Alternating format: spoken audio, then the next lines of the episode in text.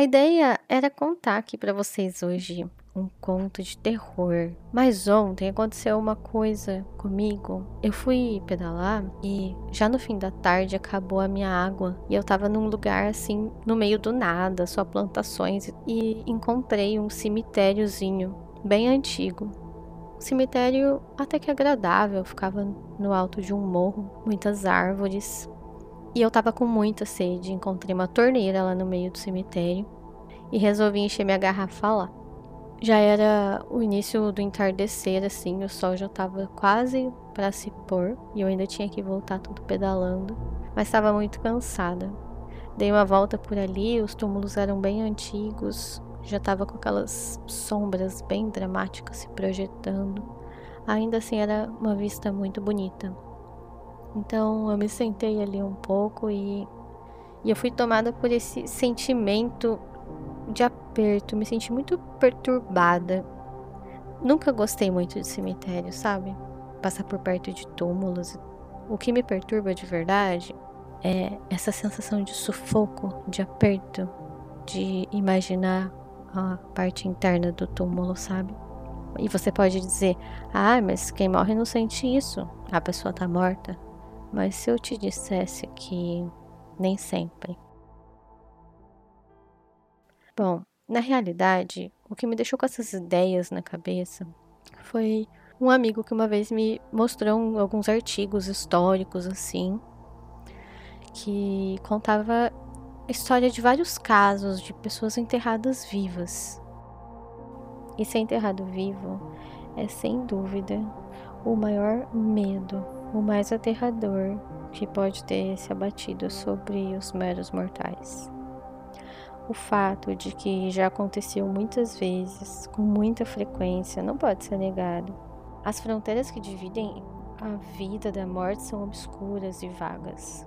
Quem sabe dizer onde uma acaba e a outra começa?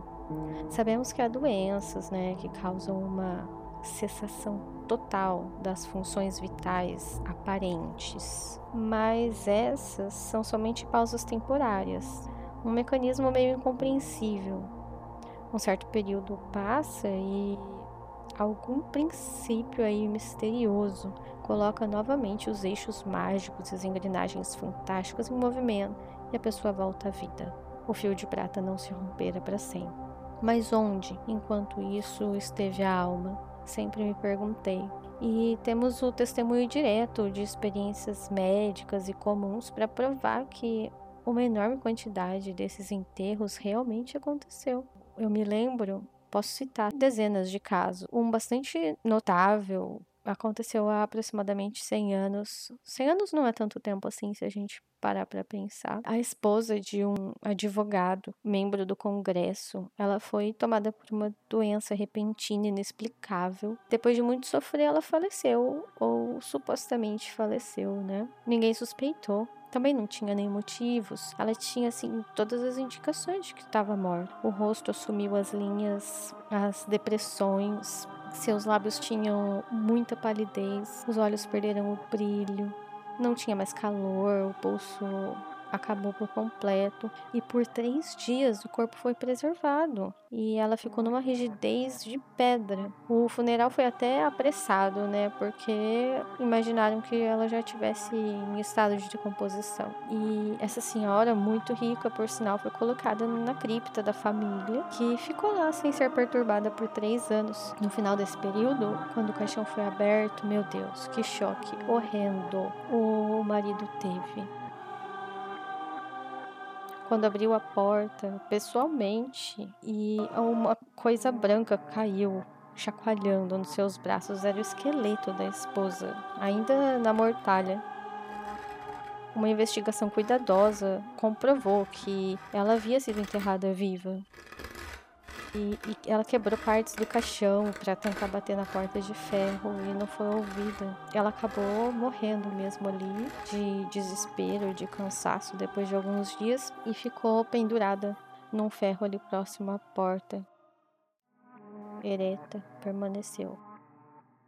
Dessa vez morta de verdade. Se a gente voltar um pouco mais, 1800 e pouco, são centenas de casos. Casos de casais apaixonados em que o noivo não aceitou a morte da amada e foi de madrugada desenterrá-la e quando chega lá ela abria os olhos. Eram vistos até como alguns milagres inexplicáveis. Ou o de um soldado, oficial de artilharia, que sofreu uma grande fratura no crânio e tentaram de tudo, ficou alguns dias no UTI, já estava completamente morto. Foi enterrado e depois comprovaram que ele ainda estava vivo.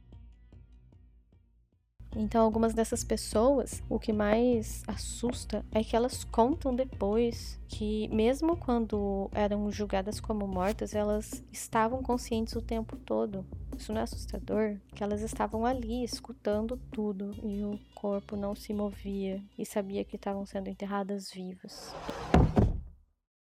Esse soldado, pelo que relatou, ele ficou claro que ele devia ter passado pelo menos uma hora consciente enquanto estava sendo enterrado, antes de desmaiar. O túmulo fora tapado, descuidada e folgadamente por uma terra muito porosa, o que nesse caso daí permitiu que ele conseguisse sair.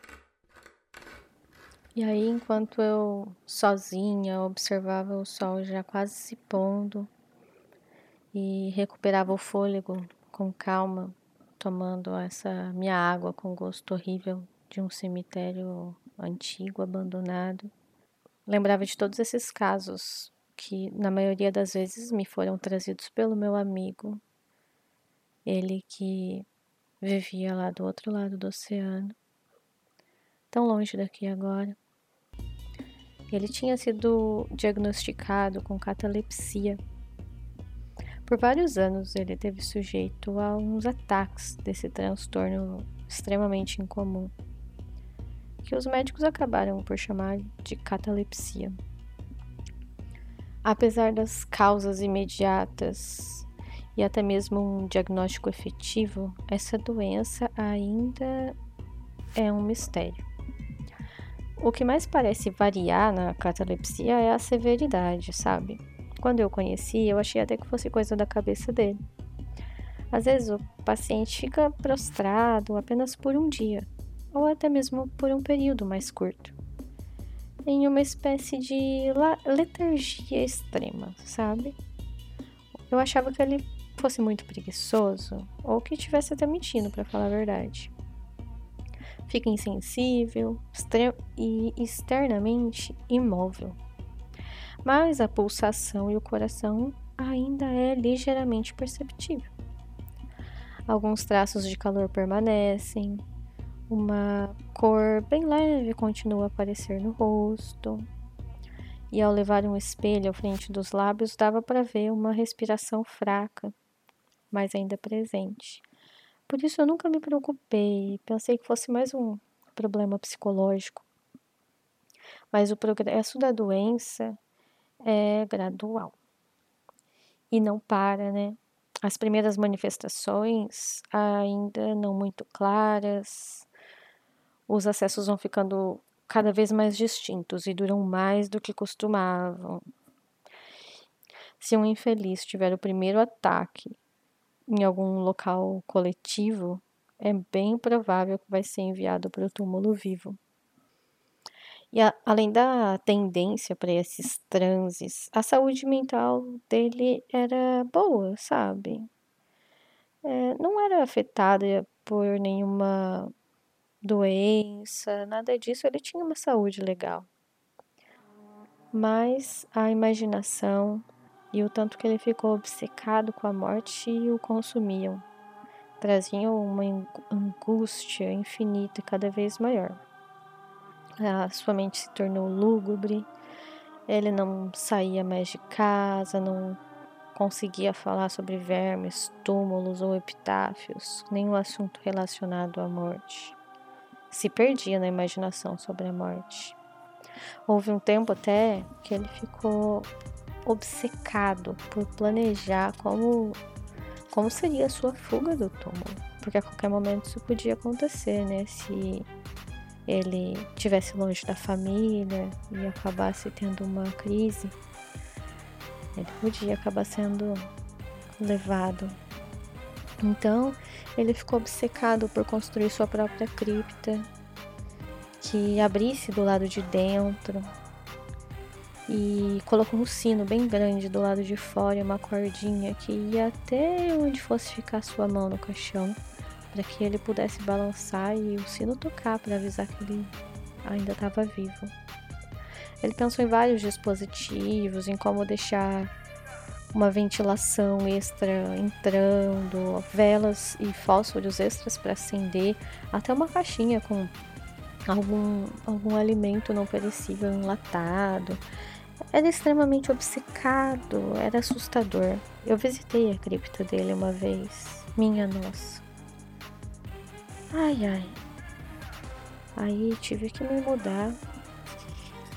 Não pude mais continuar no país. E hoje eu olho para o sol se pondo e penso que terá sido dele. Ouvi dizer que morreu. Será que ele ainda está lá? Será que seguiram sua vontade? Será que ele foi enviado para o túmulo conforme ele sonharam? Será que teve a chance de escapar? Ainda não pude visitá-lo. Ainda não pude visitar sua cripta.